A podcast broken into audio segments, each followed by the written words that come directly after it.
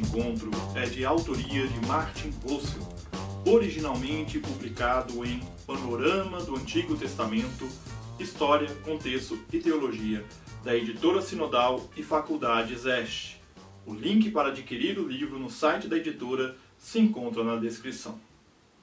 Olá, eu sou o Giovanni, sou um apaixonado pelo texto bíblico, sou pastor e estou aqui hoje para falar com você sobre as mulheres no Primeiro Testamento. De acordo com o que sabemos, a literatura bíblica foi composta e transmitida sobretudo por homens. Somente em poucos textos personagens femininas estão no centro. Mas, como na maioria das vezes a intenção desses textos está a serviço de outros objetivos literários, é necessário reconstruir, a partir dos dados existentes, o que se pode dizer sobre as circunstâncias em que provavelmente viviam as mulheres no antigo Israel. Essas tentativas de reconstrução sempre dependem de juízos e avaliações por parte daqueles que as realizam. Além disso, deve-se ter em mente que os textos em que as mulheres estão no centro provêm de contextos de origem bem diferentes, podendo espelhar diversas situações de vida. Dos textos legais do Pentateuco, bem como das narrativas, podemos tirar alguns indícios da ordem social básica de Israel. O domínio está nas mãos do pai da família, é patriarcado, e os matrimônios geralmente se constituem entre membros do mesmo clã.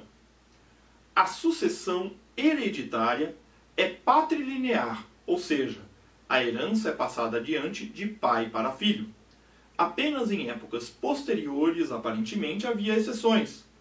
Conforme Números 27, mulheres adquirem direito à herança por um certo período, até que haja novamente herdeiros. E principalmente herdeiros masculinos. As mulheres casadas moram com o marido.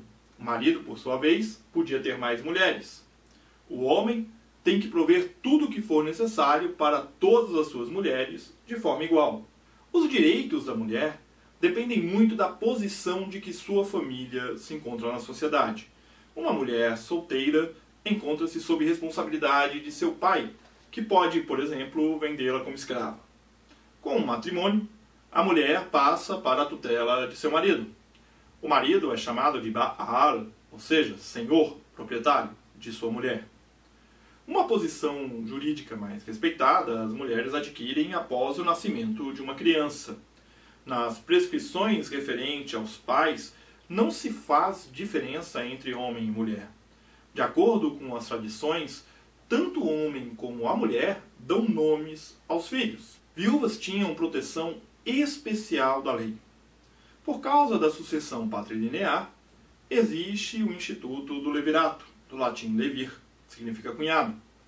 Uma viúva sem filhos casa com o irmão mais velho ou então com um parente próximo do marido falecido, para que nasçam herdeiros. Os homens podiam dar cartas de divórcios às suas mulheres. Tinham, portanto, o direito ao divórcio.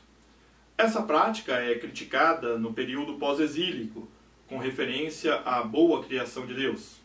Há controvérsias se os textos bíblicos contêm vestígios de fases matriarcais mais antigas da sociedade, como, por exemplo, no período pré-estatal. Como argumentos em favor dessa hipótese, são apresentados, por exemplo, o fato de a mulher dar o nome ao filho, a mudança de sanção para a casa de sua mulher e também a diferenciação das tribos de Israel em tribos de Lia e tribos de Raquel. Em todo caso, é evidente que alguns textos revelam uma posição relativamente autônoma das mulheres. Isso é verdade, especialmente no contexto do culto. Por exemplo, Raquel em Gênesis 31 e Mical em 1 Samuel 19 lidam com a imagem divina. Descobertas arqueológicas trouxeram à tona um número relativamente grande de pequenas figuras femininas, que aparentemente também devem ser consideradas símbolos de uma religiosidade especificamente feminina na esfera privada, vinculada à fertilidade. Entre mentes, é tido por certo que em Israel também havia adoração de deusas, Essa foi, no entanto, reprimida provavelmente com a força do movimento em favor da adoração monolátrica de Javé. Ocasionalmente, encontram-se indicativos de que mulheres tinham funções especiais em santuários oficiais. Em Êxodo 38:8 fala-se de um serviço em que eram usados espelhos. Em 1 Samuel 2:22, mulheres serviam à entrada da porta da tenda em Siló. Conforme 2 Reis 23:7, mulheres teciam no templo de Jerusalém vestes para Asherá. Hoje, não mais temos condições de esclarecer a que rituais específicos aludem essas informações. Também é controvertido se havia uma prostituição sagrada. Evidentemente, existe uma relação especial de mulheres com cantos cultuais, como mostram, por exemplo, o canto de Miriam em Êxodo 15, o canto de Débora em Juízes 5, ou os lamentos das mulheres em Juízes 11 e 40. Algumas mulheres apresentam-se em posições especiais, como por exemplo a necromante de Endor em 1 Samuel 28 ou a profetisa Uda em 2 Reis 22. Em épocas posteriores, mulheres são marginalizadas do culto oficial, aparentemente por causa da crescente importância dada à pureza cultural. Porém, outros textos também mostram o desaparecimento da tradicional e estrita divisão de papéis. No Cântico dos Cânticos, por exemplo, a mulher é apresentada como uma parceira em igualdade de condições, que toma a iniciativa no campo sexual. Mulheres como Esther e Judite salvam Israel do perigo, tornando-se assim parte da tradição das heroínas guerreiras como Débora e Jael. O livro de Ruth mostra que até mesmo uma estrangeira pode ser considerada um modelo de fidelidade ao grupo social.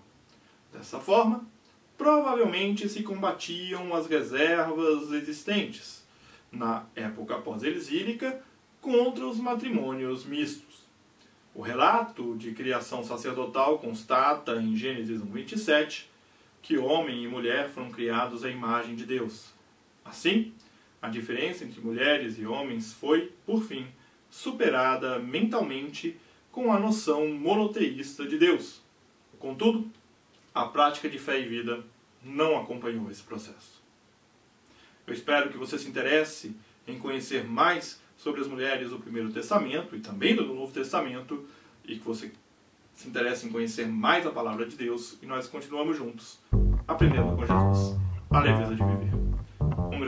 Você ouviu o podcast Café com Alecrim. Eu sou Giovanni Alecrim, pastor da Igreja Presbiteriana Independente do Brasil e um apaixonado pelo texto bíblico e eu convido você a conhecer melhor os meus conteúdos em giovannialecrim.com.br. Um grande abraço e seguimos juntos, aprendendo com Jesus a leveza de viver.